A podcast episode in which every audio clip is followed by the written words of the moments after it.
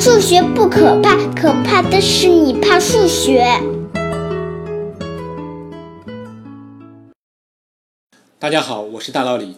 今天聊一个可能对多数人还很陌生的常数，叫塑料常数，英文就叫 plastic constant。这个数字的定义很简单，它就是方程 x 三次方等于 x 加一的唯一实数根，约等于一点三二四七或者三分之四。我们知道三次方程是由根式解的，所以这个塑料常数有一个根式表达式，我会放在节目介绍里。它既然是代数方程的根，那它就是一个代数数，而不是超越数。我们知道很多常数，比如派或 e 都是超越数。超越数给我们的感觉是充满神秘感的，而代数数的神秘感就差很多。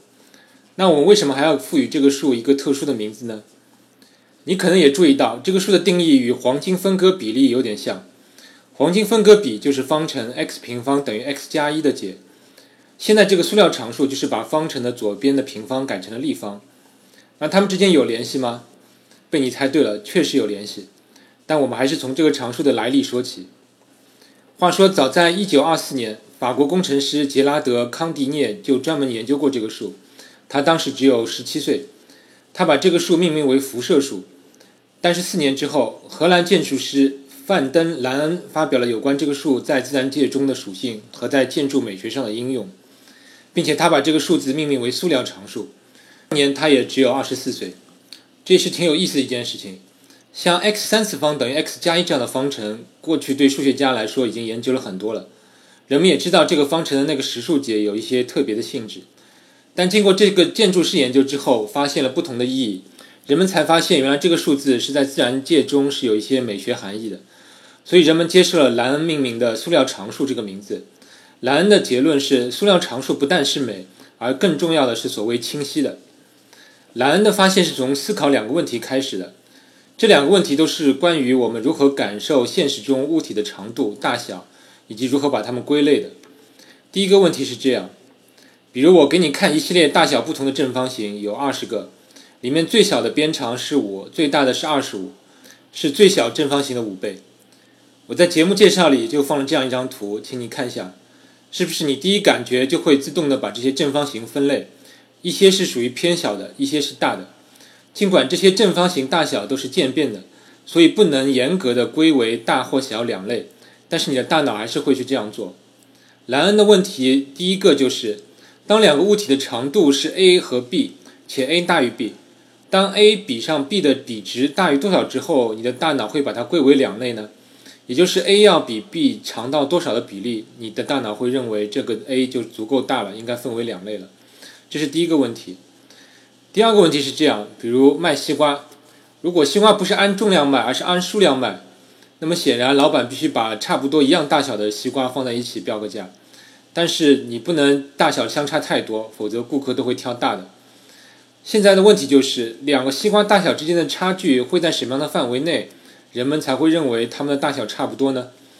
也就是，如果你是瓜店老板的话，你会把差距在这个范围内的瓜放在一起；而你作为顾客挑选的话，你选瓜时也不会太注意它们的大小区别。这两个问题看上去都很不科学，不像是数学的问题，更像是心理学的问题。但这不妨碍我们去做这个实验。建筑师莱恩真的请人去做了些实验，并且统计了一下结果。对于第一个问题，答案是约等于三分之四。第二个问题是约等于七分之一，也就是当两个物体之间的长度比值达到三分之四以上了，你的大脑会把它们划分为两类；而两个东西的大小差距在七分之一以内，你的大脑会倾向于忽略它们之间的大小区别。这两个数字看上去有点矛盾，其实是它们出现在不同的场景。三分之四这个数字是出现在需要对很多物体进行快速按大小分类的时候。第二个数字七分之一是出现在你需要对仅有的两个物体的大小进行区分的时候，所以并不矛盾。而且接下来你会发现，其实这两个数字是有统一的来源的。莱恩建筑师指出，这两个数字其实就来源于黄金分割比的一个扩展。我们知道黄金分割比是这样一个定义：一根线段分成两段，我们要使整个一段的长度去与较长的一段的比，等于较长的一段去比较短的一段。而这个比值约等于一点六一八，就是黄金分割比。现在稍微扩展一下，请你考虑一下，把一个线段取两个点，分为长度不同的三段。这样两个分点加上线段两个端点，一共是四个点。四个点当中，我如果任取两点的话，那我可以得到六种不同的长度组合。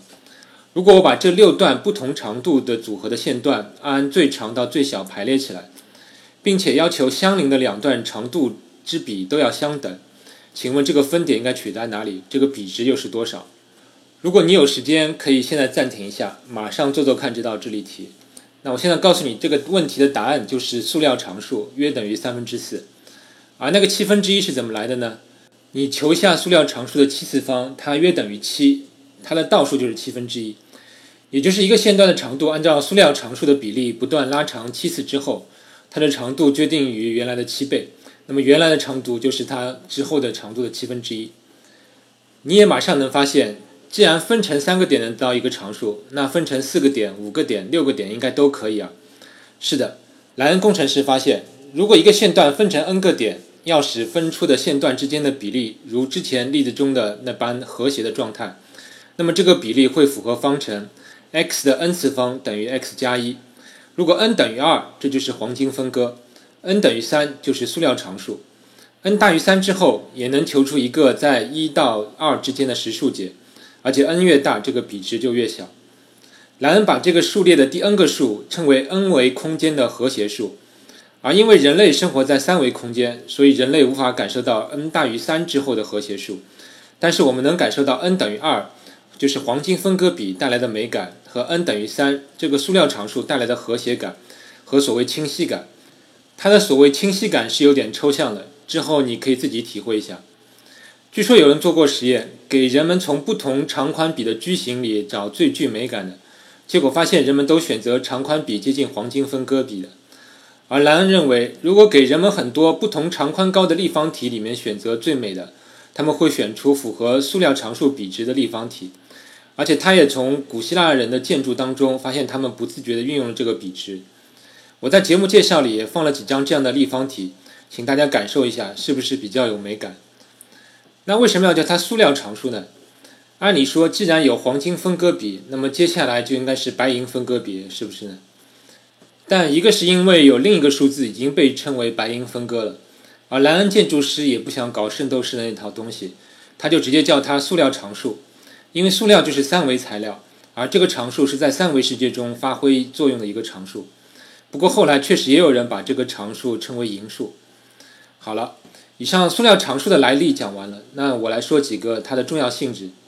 一个是塑料常数是所谓佩兰数列和巴杜万数列两项之间的比值的极限。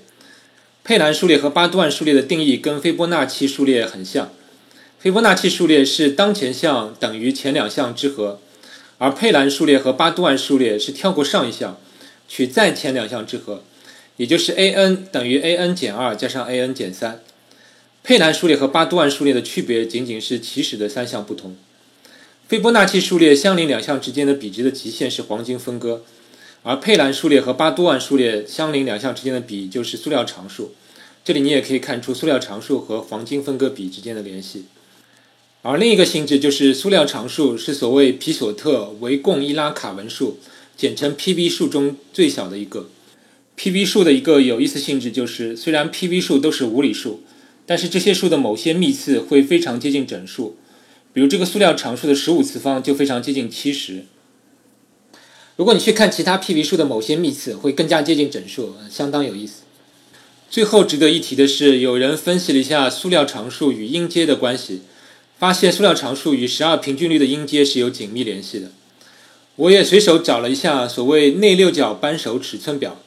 发现里面大多数不同规格的扳手的内径尺寸差距还真的很接近七分之一，不知道这是不是不自觉中的塑料常数在起作用？因为前面说过，人们觉得两样东西的尺寸差距超过七分之一了，这就算两样东西了，需要不同规格了。我还想到一个著名的实验，就是让你在心里想一个一到十之间的一个整数，据说三分之二以上的人的第一感觉会想到七，我觉得这是不是也与这个塑料常数有关呢？请听众朋友们也可以想想身边有什么事物可能是与塑料常数相关的，也欢迎你告诉我你的发现。让我们下期再见。